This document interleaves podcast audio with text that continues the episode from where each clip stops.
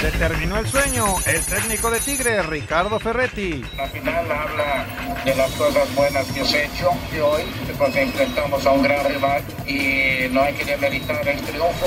Motiva a enfrentar al América el técnico de Querétaro, Héctor Altamirano. Sabemos que, que, vamos contra un rival complicado, un rival que siempre está señalado para ser de los que van a ser contendientes al título, pero nosotros estamos motivados. En Pumas, Flavio Álvarez, ignoramos las críticas. No escucho nada, el torneo pasado íbamos bien y también nos criticaban, nos querían bajar de, de cualquier manera y nosotros hicimos oídos sordos y seguimos para adelante. Y ahora es igual. La alineación de hoy. Desde el Montículo, Toño de Valdés. En la novena entrada ganan de todas las formas posibles. Es espectacular lo que están haciendo. De centro delantero, Anselmo Alonso. Eso me llena de ilusión. A mí me encanta mi fútbol, me encanta ver los partidos. En la línea defensiva, Raúl Sarmiento. Es nuestro fútbol y al menos yo sí le tengo un gran afecto y me gusta. Actualiza y aumenta tus conocimientos deportivos con nuestros expertos. Espacio Deportivo de la Noche. Estos son los encabezados en las páginas de internet. Cancha.com lo merecieron. Ricardo Ferretti aceptó la superioridad del Bayern Múnich y aseguró que merecieron ganar el título, pero no demerita el esfuerzo que hizo su equipo ante el campeón de Europa. Record.com.mx Neymar Jr. baja para la ida de octavos contra Barcelona. El atacante brasileño presenta una lesión muscular y será baja cuatro semanas con el PSG. Mediotiempo.com Jan Infantino confirma que el nuevo Mundial de Clubes será de 24 equipos. El presidente de la FIFA no quita el dedo del renglón, pero aún no hay fecha. UDN.mx, amistoso entre América y Pumas en Estados Unidos es pospuesto. A través de un comunicado, la organización del amistoso entre América y Pumas planeado para el 28 de marzo en California anunció que fue pospuesto debido a la pandemia del coronavirus para el mes de octubre. Esto.com.mx, Nadal avanza sin problema a la tercera ronda del Abierto de Australia. El segundo del ranking ATP no encontró dificultades para vencer al estadounidense Michael Moore.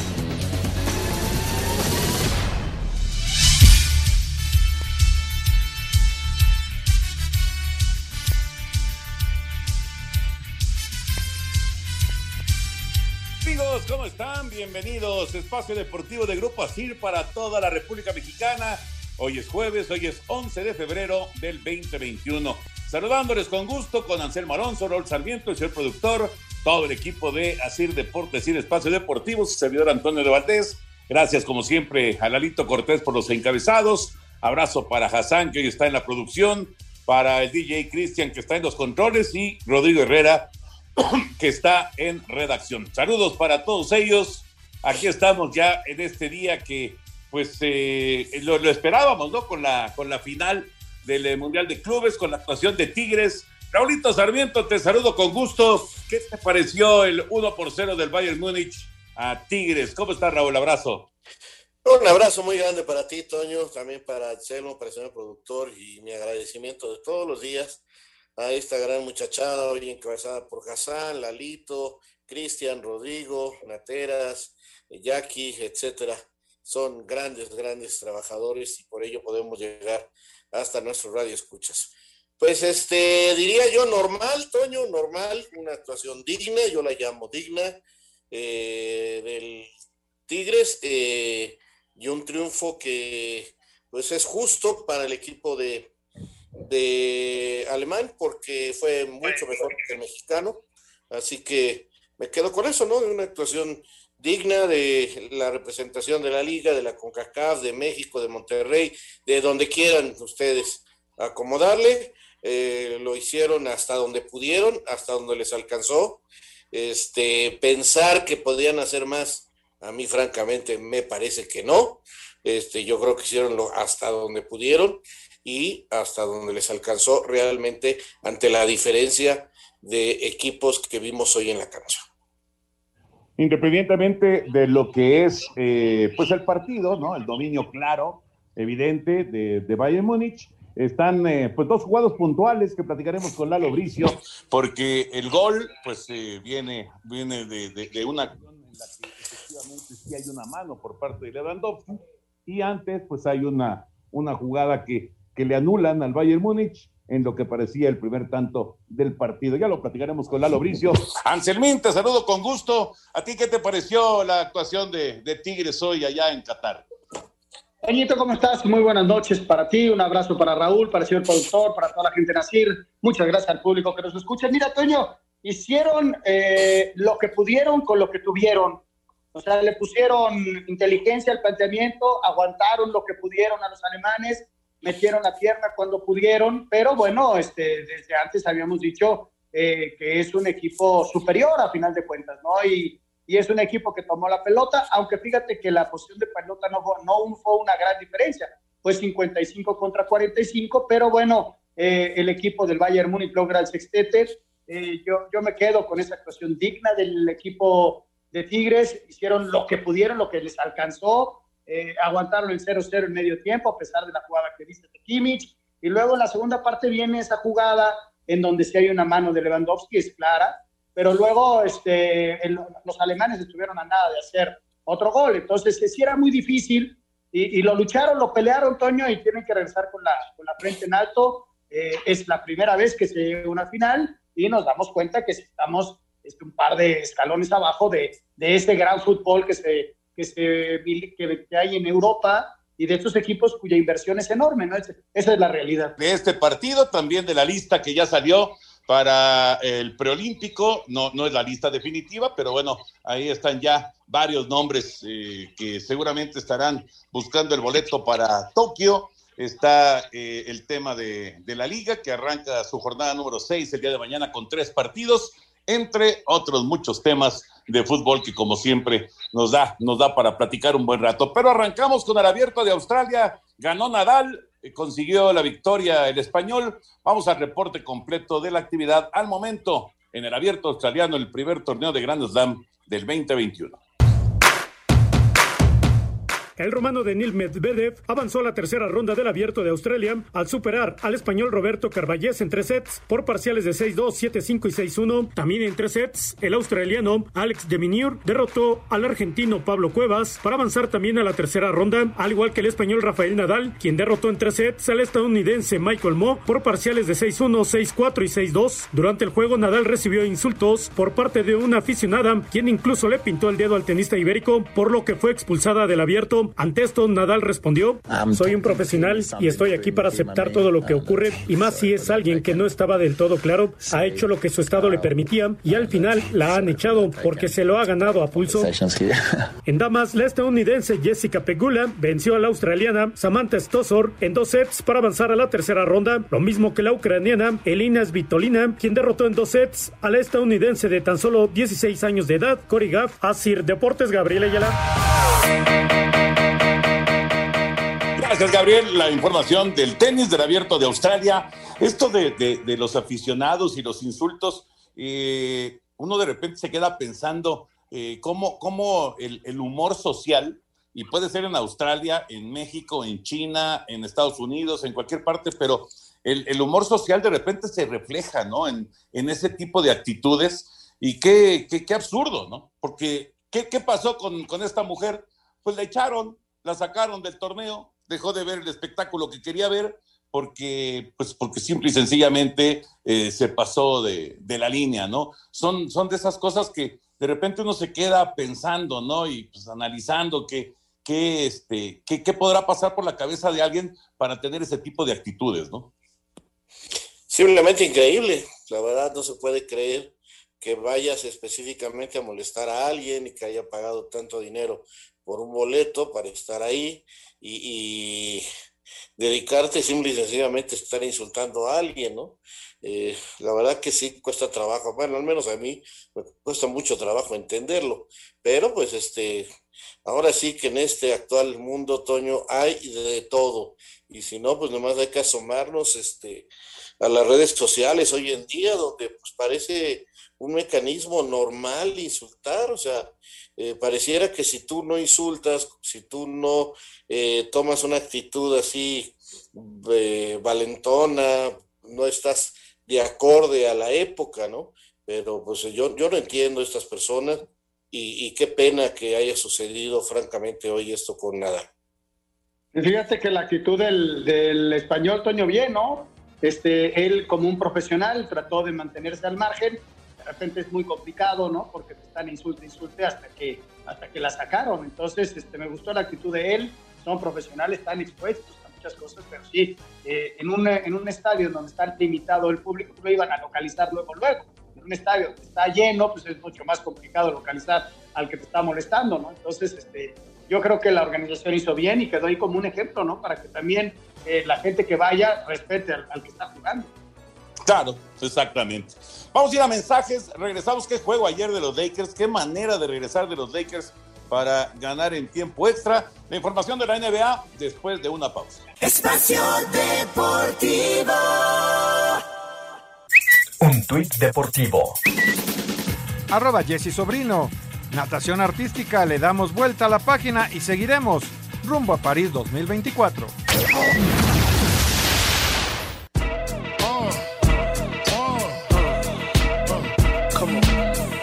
Los Raptors vencieron 137-115 a Washington. Danilo Galliani falló el tiro del gane y Atlanta terminó perdiendo 118-117 con los Mavericks. Kyrie Irving anotó 35 puntos y los Nets le pegaron 104-94 a Indiana. Los Grizzlies se impusieron 130-114 a Charlotte. Con 36 puntos de Kawhi Leonard, los Clippers vencieron 119-102 a Minnesota. Zach Levine se inspiró y con 46 puntos llevó a Chicago al triunfo 129-116 sobre los Pelícanos. Los Nuggets apalearon 133-95 a Cleveland. Giannis Antetokounmpo consiguió 40 47 puntos, pero falló su último tiro y Milwaukee cayó 125-124 ante Phoenix. Por último, en tiempo extra, los Lakers le pegaron 114-113 al Thunder. Para Sir Deportes, Axel Toman.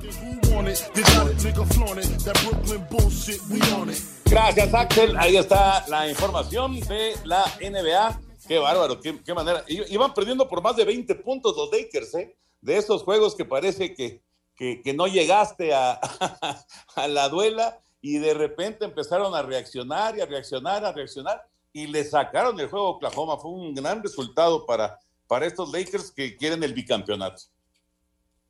Pues, todos esos regresos son espectaculares y ellos tienen un gran equipo, Toño. Eh, por supuesto que son favoritos para el bicampeonato y, lo demuestran en partidos de la temporada regular. O sea, eh, ellos tienen la mentalidad de ganar el mayor número de partidos y, no dicen, bueno, si ya se nos fueron lejos este, podemos administrarnos. No, hay que, hay que trabajar todos los partidos y con esa mentalidad es como pueden llegar a ser el, el equipo que logre el título. Este es el segundo equipo que llega a 20 triunfos. Arriba de ellos está el Jazz de Utah, que está siendo la sorpresa de, del torneo y del otro lado, el líder es Filadelfia, que también está sorprendiendo. Y por otro lado, nada más comentar que ayer Anthony Davis no juega y cuando no juega le pega al Lakers, indudablemente.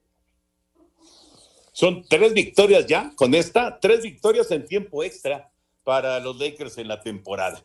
Eh, ah, rápido, antes de meternos ya con el tema del fútbol, en el béisbol de grandes ligas, hoy anunciaron ya el arranque de la campaña oficial 1 de abril todos los equipos van a jugar, no, no, este, ya no van a, hacer lo que hacían hace algunos años. Ya, ya la temporada pasada eh, o la antepasada ya fue así, de, que jugaran todos los equipos desde el primer día. Así será en este 2021. Todos los equipos van a jugar ese día, jueves 1 de abril, arranque de la temporada de las grandes ligas, participando los 30 clubes. Y también mencionar lo de eh, Trevor Bauer, que ya, ya fue presentado de manera oficial por parte de los Dodgers de Los Ángeles, los campeones que se reforzaron, pero en serio, en el picheo abridor con la llegada de Trevor Bauer. Ahora sí, nos vamos ya con el eh, fútbol, con la, final del Mundial de Clubes allá en Qatar, con esta victoria del Bayern 1 por 0. Si les parece, escuchamos reacciones y, platicamos de, de este título que es el sexto en el año futbolístico para el Bayern. Por un polémico gol entre mano de Lewandowski y la anotación de Benjamin Pavard, de inicio anulado por supuesto fuera de lugar, que el VAR lo dio por bueno el Bayern Múnich venció a Tigres por 1 a 0 y es el campeón del Mundial de Clubes en Qatar. Tigres hizo historia, es el primer club del fútbol mexicano y de CONCACAF en llegar a una final. Este es el sentir de Tuca Ferretti. El hecho de haber llegado a la final habla de las cosas buenas que hemos hecho. Enfrentamos a un gran rival. No hay que demeritar el triunfo, buscamos hacer nuestro partido pero yo pienso que ellos fueron superiores y merecieron el triunfo. ¿Y qué enseñanza le deja este mundial? Que tenemos que seguir trabajando, mejorando en muchos aspectos si queremos realmente tener el nivel que esperamos para la próxima vez. Ojalá nos toque disputar y poder merecer el triunfo. Desde Monterrey, informó para decir Deportes Felipe Guerra García. Con gol polémico que marcó el VAR al 59, el Bayern Múnich, máximo campeón alemán, conquistó su segundo mundial de clubes, venció 1 por 0 a los Tigres. El cuadro teutón logró el sexto título en un año tras ganar la Bundesliga, la Copa, la Liga de Campeones y las Supercopas de Europa y Alemania, la máxima cantidad de trofeos posible, igualando lo hecho por el Barcelona en 2009. Rodrigo Herrera, Asir Deportes. Gracias a nuestros compañeros. Bueno, Rolito, Anselmín, eh, partamos de, la base de, la estadística. Es, es, arrolladora, ¿no? Es contundente la estadística, los disparos eh, de, Bayern, los disparos del eh, Tigres, los disparos a gol de cada uno de los equipos, el tiempo de posesión, etcétera, etcétera, etcétera. Fue un dominio clarísimo por parte del Bayern Múnich. Al final, victoria de 1 por 0, solamente un gol, pero de cualquier manera me parece que pues el que más intentó, el que más buscó, finalmente se quedó con, con el título del Mundial de Clubes. ¿Qué más podría haber hecho Tigres en el partido del día de hoy desde el punto de vista de Raúl Sarmiento y de Anselmo Alonso? ¿Qué más pudo haber hecho? Vamos a la Toño pregunta. Pues ser goleado, Toño. Eso es lo que pudo hacer más, pues ser goleado. Mira, eh, yo entiendo que hay gente que ahora critica a, Tigres por no haber atacado más. Es muy sencillo decirlo, pero llevarlo a la práctica es muy complicado. Eh, lo justo es aceptar que hicieron hasta donde les alcanzó. Eh, mira, trabajaron muy bien en defensa, hicieron un gran trabajo defensivo, complicaron a un gran equipo, pero al momento del desdoble no les alcanzaba porque los de enfrente son mejores. O sea, eh, no podía haber el enlace hacia adelante de eh, Carioca y de Pizarro, simplemente porque ya tenían encima y le provocaban que no fueran precisos en la entrega porque ya tenían encima los jugadores del Bayern. ¿Por qué no fueron por los costados? Porque los costados del Bayern son muy rápidos y peligrosos. Incluso tuvo que ajustar eh, Ferretti cambiando de banda a Quiñones y Aquino para que Aquino agarrara y ayudara un poquito ahí al Chaca para detener a Davis. Eh, que, que, estaba haciendo un daño tremendo por el costado viniendo desde la lateral. Es decir, a Tigres no le alcanzó para ser más ofensivo porque no pudo. Fueron mejores los contrarios. No, la gente dice, ¿por qué no los soltó? ¿Por qué no los mandó más arriba? Los mandas a, pararse más arriba y a no seguir a los rivales, Toño. Y te hacen 5, 6, 7, 8. Esa es la verdad. O sea, nada más que cuesta trabajo entenderlo y aceptarlo. Que no tiene variantes. Bueno, es un equipo que así ha jugado toda la vida y de esa manera llegó aquí y de esa manera ha ganado lo que ha ganado y se ha convertido en un equipo muy importante en México. Hay un viejo refrán que dice, como se entrena, se juega y este equipo entrena a jugar así, nada más que en México sí le alcanza a tener desdoble e incluso a tener la pelota y pasearla por todos lados, porque los rivales no son de la jerarquía del Bayern Múnich Aquí el medio campo, Kimmich, todos ellos, son jugadores que cuando todavía no recibes la pelota y ya te están marcando, ya te están soplando en la nuca, tienen una capacidad superior a la nuestra y hay que aceptarlo. Y aún así, los llevaron al límite para nada más perder uno por cero, con un, gol que es polémico. O sea, felicidades Tigres, felicidades Bayern, eso fue el partido y creo que no hay nada más. Yo, creo que para Tigres es un logro haber primero llegado a la final, luego al minuto 60 mantener el cero en su portería y, y luego viene esta jugada polémica, sí, pero al margen de la jugada polémica, el rival había sido muy superior y Tigres jugó al estilo que tiene y bajo un concepto es vamos a tratar de guardar el cero atrás y a ver si nos cae algo adelante en un servicio, en un penal, en un rebote, algo, ¿no? Por ejemplo, la jugada esa de casi remate de Guiñac, eh, complicado el remate, pues sí pudo haber sido y era el 1-0, ¿no? Entonces, se hubiera complicado mucho más, pero de esas tuvieron muy, muy poquitas. ¿Por qué? Porque sí, el aspecto defensivo fue prioritario, porque así lo obligaba también el rival que te recuperaba muy rápido y que te apretaba las bandas, te apretaba el centro y prácticamente no podías tener la pelota. Entonces sí era, era muy complicado. La gente que esperaba que se fuera al ataque, pues yo nunca esperé que, que Tigres lo hiciera. Mira que Guiñac venía y trataba de, de, darle salida al equipo casi a la media cancha, intentaba hacer algo, pero era bien complicado. Cuando González entraba en contacto con la pelota, tenía encima a que mide como siete metros y, es durísimo. Entonces, hay que, entender las circunstancias. Es un equipo que tiene un valor muy específico en lo deportivo, en lo económico, y es superior a cualquier equipo de nuestra liga. Ah, que le puedes hacer partido, sí, de repente le puedes hacer partido. Hoy Tigres hizo su gran esfuerzo y ahí está el gran mérito, Toño, llegar a la final y pelear con todo lo que tenían. El rival es superior y ganó, bien merecido, y así lo, lo dice Tuca Ferretti.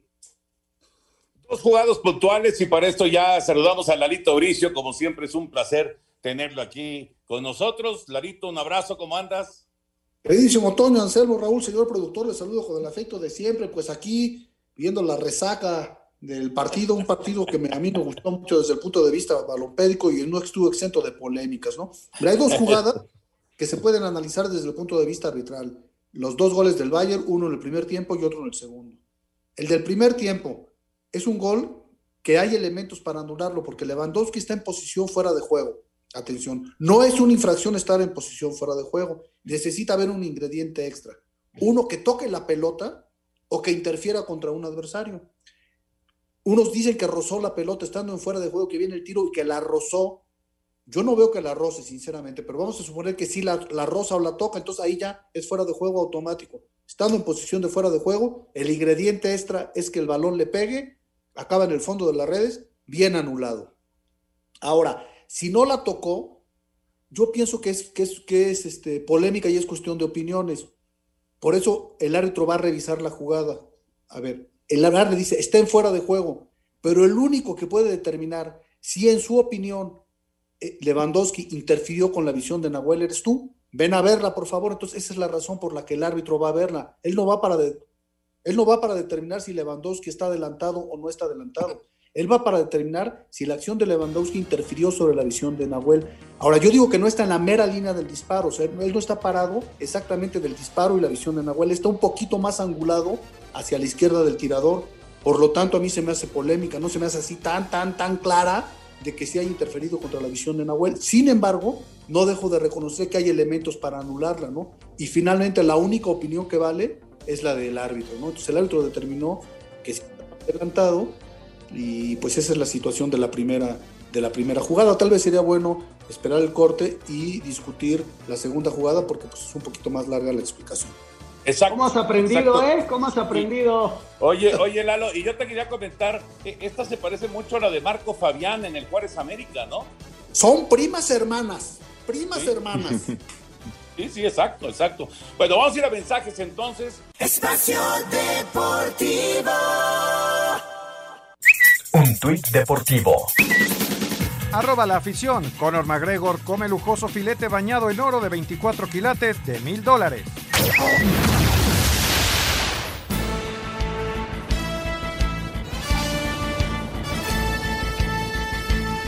Estamos aquí en Espacio Deportivo con eh, Rod Sarmiento, con Anselmo Alonso, con Lalito Bricio para seguir analizando el eh, partido de la final del Mundial de Clubes y por supuesto el arbitraje del uruguayo entonces, eh, decías, eh, eh, Lalito, de, ese, de ese primer gol. Sí es muy parecida a la acción de Marco Fabián en el América contra Juárez. y la determinación pues fue la misma. A final de cuentas, se marcó fuera de lugar tanto en el partido de la Liga MX como también el día de hoy en el Mundial de Clubes allá en Qatar.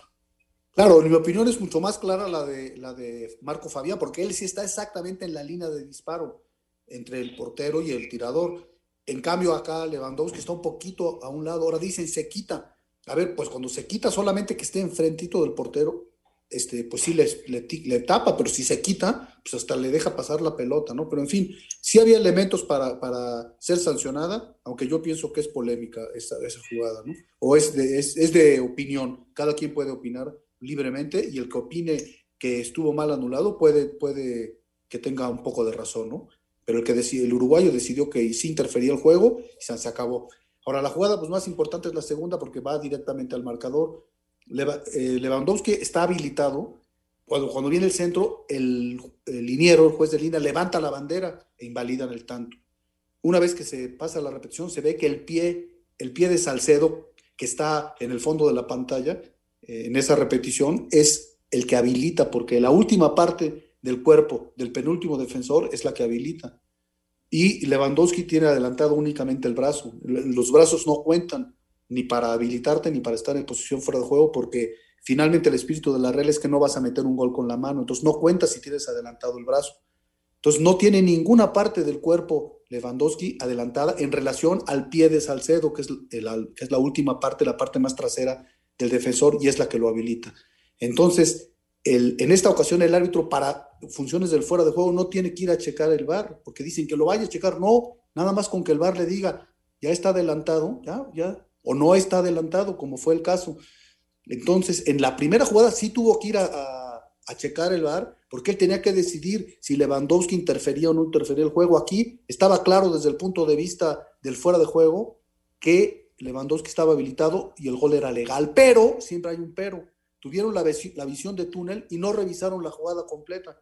Después hay una repetición, sobre todo la que es atrás de la portería, en que se ve que el balón le pega, si quieres, accidentalmente en el brazo a Lewandowski. Entonces, mucha gente dice, es que, que la revise rápido. Ya ven, los que tienen la prisa de revisar, no se dan cuenta que a veces los árbitros tienen que revisar toda la jugada, desde el momento que se recuperó la pelota, si salió el balón o no salió, si hubo falta, si hubo mano. Entonces, el hecho de que dicen que todas las manos del atacante se marcan, no es, no es, no es tan cierto. Vamos a suponer que a media cancha a mí me pega el balón, de la misma forma que Lewandowski al disputar un balón, me pega en la mano. Viene el avance, ya hay un pase, dos pases, tres pases, cambiamos de banda, pum, y cae el gol, gol. Fue una mano del atacante, pero ya no fue, ya no tuvo inmediatez al gol. En esta mano de Lewandowski, aunque es accidental, desde mi punto de vista, eh, hay inmediatez y luego, luego cae el gol. Entonces, una mano, por más accidental que sea del delantero, si hay inmediatez y de ahí cae el gol, debe ser sancionada. Entonces, es, el gol de, de, del Bayern está viciado por una mano de Lewandowski que debió haber sido sancionado. El gol fue legítimo desde el punto de vista del fuera de juego, pero fue ilegítimo desde el punto de vista que está viciado por una mano accidental de Lewandowski previa a un gol. Bueno, ahí les voy, ahí les voy. Yo digo, las explicaciones que acaba de dar Lalo son extraordinarias y no queda ninguna duda y estoy totalmente de acuerdo con él, pues porque eso es lo que dice la regla. Ahora, a mí devuélvanme mi fútbol y se los he dicho ya muchas veces aquí. Porque en serio, o sea, fíjense nada más, antes en ese tipo de tiros, si tú no te, de la primera jugada, el primer gol, en ese tipo de tiros, si tú no te movías y la pelota pasaba y no interferías al portero, era gol. Hasta decían, miren, se quedó paradito y levantó las manos para demostrar que no quería participar. Ahora se quitan, si se quedan parados, les pega la pelota y es fuera de lugar. Bueno, eh, todo ese tipo de cosas ya no existe. Ahora es la línea que si ve el portero, que la... Oigan, este, están jugando, no son matemáticos. O sea, a mí me parece increíble a lo que llegamos. Luego, luego, pasamos a la otra jugada del gol. Que si tiene el dos centímetros del talón, qué bonito era cuando levantaba, eh, venía la jugada, el árbitro veía en línea, vámonos. Porque, porque es fútbol, porque así lo aprendimos, porque así lo hemos jugado. Yo no sé qué ganas de, de veras de, de, ponerle tanto pero. La jugada, y lo acaba de decir Arturo Lalo Bricio, muy bien dicho no eh, ya le quitaron la palabra intención y repito, entiendo que está bien lo que el, arbitraje eh, y este es un grave error porque era mano, pero Lewandowski no hace ningún intento, es un accidente, es una jugada bonita, futbolera, este, en, cualquier otra época esto hubiera sido gol y no estaríamos discutiendo esto porque todavía van a Huel y le reclama al propio Lewandowski, Lewandowski le dice, no hombre, se pegué las manos al cuerpo, y es verdad, tenía las manos pegadas al cuerpo, como nos enseñaron a jugar, como nos enseñaron a jugar en Polonia, en Alemania, en México, a todos lados. Pero hoy, si te rebota sin querer la pelota en la mano y, y hay inmediatez, ya no vale. ¿Por qué? Porque unos viejitos ahí en Inglaterra, donde está el International Board, se pusieron a decir, no, vamos a poner esto y vamos a complicar a los árbitros y vamos a echar a perder el fútbol. A mí, discúlpenme, devuélvanme mi fútbol antiguo. Pues sí, pero ya la regla que yo. Mira, si yo, yo, fútbol antiguo la, la, anulan porque el dinero levantó la bandera, ¿eh? Si no hubiera habido VAR. Claro, claro. Hubiera sido una injusticia desde el punto de vista del fuera de juego, no desde sí. de mano, ¿no? Está bien, pues es la vista, es el ojo de la vista de, de, de un árbitro que está cumpliendo. Levantó, fuera del lugar, vámonos, y se acabó. Sí, te, o sea, eh, eh, entiendo perfectamente lo que dice Raúl y, y sí se han ido complicando muchísimo. Pero en esa complicación, Lalo, la decisión, la última decisión, porque si hay una mano, pues la, la, debe tomar también el árbitro, pero con el auxilio del VAR. ¿Qué le pasó al VAR en esa jugada? ¿Por qué no vieron esa jugada? ¿Qué se dedicaron nada más a ver lo del fuera de juego? Es increíble, es increíble que se le haya pasado malos. esa, esa jugada, o sea, porque además es obvia. ¿Por qué? Porque el cuate va con todo, sí, sale y viene el choque arriba, este, viril y futbolístico y todo, pero en el rebote le había ganado, en el rebote iba para otro lado y le pega en el brazo y ya se la deja a su compañero. Entonces, ¿qué pasó con el VAR? Es mi pregunta. Mira, tú te dicen a los que están en el es que evita la, la, visión de túnel. ¿Cuál es la visión de túnel? Nada más ver la jugada que, está, que se está analizando, procura hacer un análisis más integral. Entonces esto viene a cuenta de que de repente eh, somos muy exigentes con el VAR y dicen, es que qué tanto están revisando, es que está clarísimo. Pues precisamente están revisando, eh, evitando la, función de túnel, ¿no? Era un colombiano y un chileno los que estaban, los que estaban en el VAR. Y bueno, en su favor diré que en la transmisión nadie dijo que habrá mano, ¿no? Ahora sí, las redes sociales sí reaccionaron rápido, todos empezaron, mano, mano, mano, se empezó a volver la fiebre de la mano en redes sociales.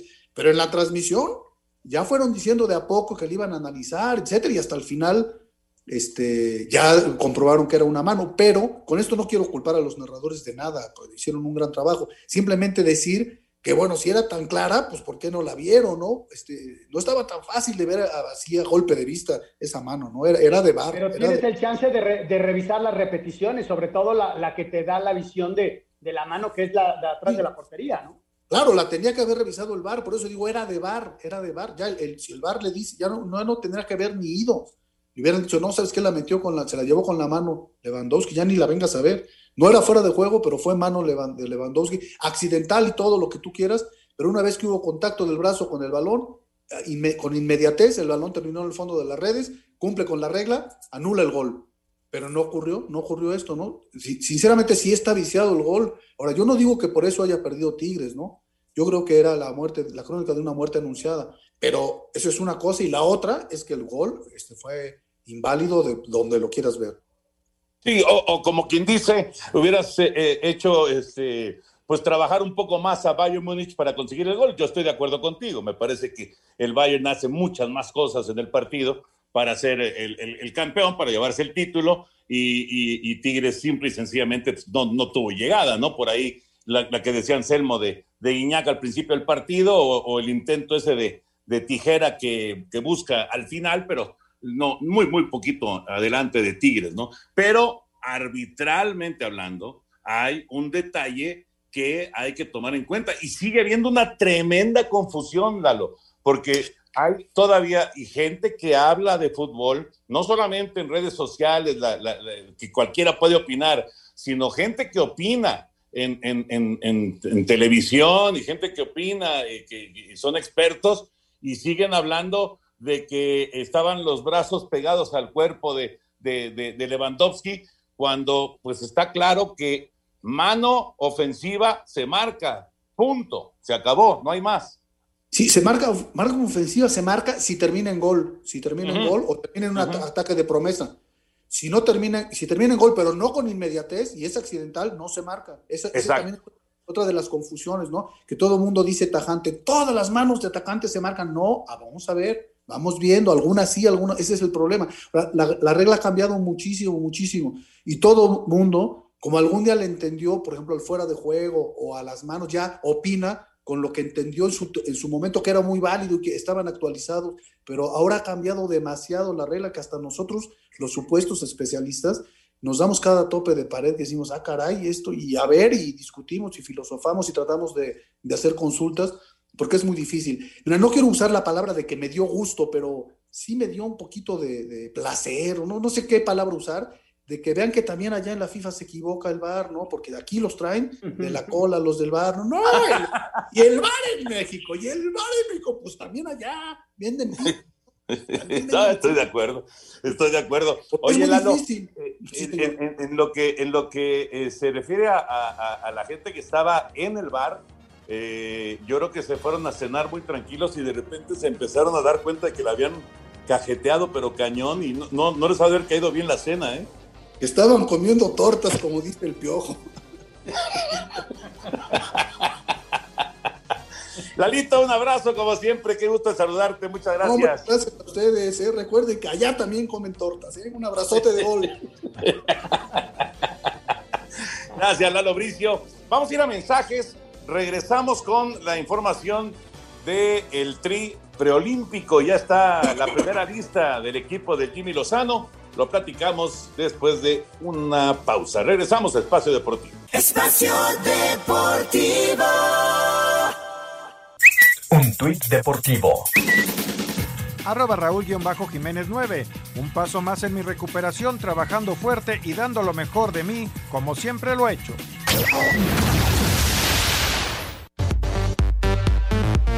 La Dirección General Deportiva dio a conocer la lista de los 25 jugadores convocados por el técnico de la Selección Nacional Perolímpica, Jaime Lozano, para la concentración que se llevará a cabo en el Centro de Alto Rendimiento del 14 al 17 de febrero. Los convocados son los porteros Sebastián Jurado, Luis Ángel Malagón y Carlos Moreno, los defensas Víctor Guzmán, Ramón Juárez, Emilio Lara, Vladimir Loroña, Alejandro Mayorga, Adrián Mora, Gilberto Sepúlveda, Salvador Reyes y Johan Vázquez, los mediocampistas Jesús Angulo, Uriel Antuna, Fernando Beltrán, Kevin Castañeda, Sebastián Córdoba, José Joaquín Esquivel, Eric Lira, Alejandro Sendejas y Carlos Rodríguez. Y los delanteros José de Jesús Godínez, César Huerta, Marcel Ruiz y José Juan Macías. Asir Deportes Gabriel Ayala. Ahí están los nombres de estos jóvenes que pues eh, tienen la responsabilidad, Raúl Anselmo, de conseguir el boleto olímpico. Eh, digo, por supuesto que todos deseamos que haya Juegos Olímpicos, ¿no? Ya, ya pues eh, ha habido todo tipo de especulaciones al respecto, pero pues eh, hay, que mantener el, sueño, ¿no? Y la, esperanza y hay que hacer un buen trabajo en el preolímpico. Por supuesto, Toño, este es un micro ciclo de trabajo, es decir, van a entrenar tres días con, con el Jimmy. No va Mozo y Vega, bueno, Mozo por las indisciplinas, Vega porque simple y sencillamente dijo que no volvía porque ahí se lesionó y me parece perfecto, si no quiere estar, que no esté y listo, nada más que a la mera hora del llamado para el preolímpico y para los Juegos Olímpicos, si se logra el pase, que no vaya, ¿eh? Si no hizo los sacrificios de todos los demás, no vale. Eh, correcto para mí, Jimmy Lozano. Señalar que no hay jugadores de Cruz Azul porque ellos juegan este con el miércoles próximo con el Tigres. Así que no puede estar Santi Jiménez ni el Piojo Alvarado. Y también señalar que son siete jugadores de Chivas. Ya me imagino cómo está Bucetich y Peláez, porque la próxima semana va a, va a entrenar sin siete jugadores. Ya me imagino cómo van a estar de, de contentos. Pero bueno, aquí también encontramos a veces la razón de las irregularidades de Guadalajara. Es un equipo muy juvenil, es un equipo a futuro, pero ahora mismo es un equipo súper juvenil y por eso le cuesta a veces tanto trabajo la competencia. Pues eh, a, mí me gusta el grupo, Toño, eh, se ve fuerte, es un, eh, es un microciclo, los va a sentir el Jimmy, ya tomará sus decisiones posteriormente con los cuatro que, que mencionaba Raúl, ojalá y, puedan tomar en cuenta estos muchachos posteriormente. Alexis, si no quiere estar, como dice Raúl, que no esté, pero, pero yo veo un equipo fuerte, ¿no? Listo para este preolímpico, para ganar el boleto y luego buscar este competir con todo en estos Juegos Olímpicos, ¿no? Que están en el aire, mañana se da a conocer que el, presidente del comité organizador lo dan de baja porque estuvo haciendo comentarios sexistas, en fin, este, está en broncas eh, Juegos Olímpicos todavía, pero bueno, al margen de eso, el equipo yo lo veo fuerte, Toño, y este es el primer contacto en el año, ¿no? Que tienen con el Jimmy. Exactamente, exactamente. Y mañana arranca la fecha 6 con tres partidos. Vamos con la Liga MX. La fecha 6 del Guardianes 2021 iniciará con tres duelos este viernes. El Puebla con tres juegos seguidos sin anotar gol recibe a los Bravos de Juárez que no tuvieron actividad la semana anterior. El técnico Nicolás Lacarmón sabe de lo importante que es ganar en casa. Consciente con, la cuestión del, coeficiente que, que va a estar en juego el día viernes, pero estoy convencido de que teniendo estos niveles de funcionamiento vamos a tener los resultados que queremos tener, vamos a competir por los puestos que queremos competir y, todo lo que tiene que ver con el coeficiente va a quedar de lado. Los Cholos de Tijuana, que han tenido un buen arranque, estarán recibiendo al campeón León, que viene de ser goleado en casa por las Chivas. Mazatlán con público en las tribunas y con el probable debut del colombiano Michael Rangel, se enfrenta al Atlético San Luis. Las Chivas, que respiraron después de ganarle a León, van a jugar en contra de los Rayos del Necaxa, en donde la continuidad del profe Cruz está en la tablita. El América, que no convence a sus aficionados, pero que sigue sumando puntos, recibe al Querétaro, que fuera de casa baja mucho su nivel. Héctor Altamirano Mirano habla de lo relevante que es obtener un triunfo en el Azteca. Sabemos que, que, vamos contra un rival complicado, un rival que siempre está señalado para ser de los que van a ser contendientes al título, pero nosotros estamos motivados tratando de, de poder sacar eh, un buen resultado. Siempre una institución como América hay que ser respetuoso siempre, sabemos que es un plantel complicado, ha pasado por algunas lesiones con algunos de sus jugadores. Nosotros estamos pensando en que nos vamos a enfrentar al mejor América. Uno de los líderes del torneo, el Toluca, será anfitrión de los Pumas, que siguen sufriendo por la falta de goles. En duelo norteño, Santos Laguna jugará en contra del Monterrey. El lunes, en juego de equipos sotaneros y que puede terminar con la continuidad de uno de los dos técnicos, el Atlas estará visitando al Pachuca. Para Sir Deportes, Memo García. Espacio Deportivo. Un tuit deportivo. Carlos Salcedo, arroba C Salcedo JR. Uno trabaja para ganar, perdón, primero a mi esposa e hijo, que les hice una promesa y les fallé. Segundo, a la afición y a mi país.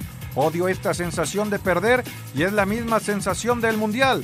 Esperaré que el fútbol me brinde otra revancha.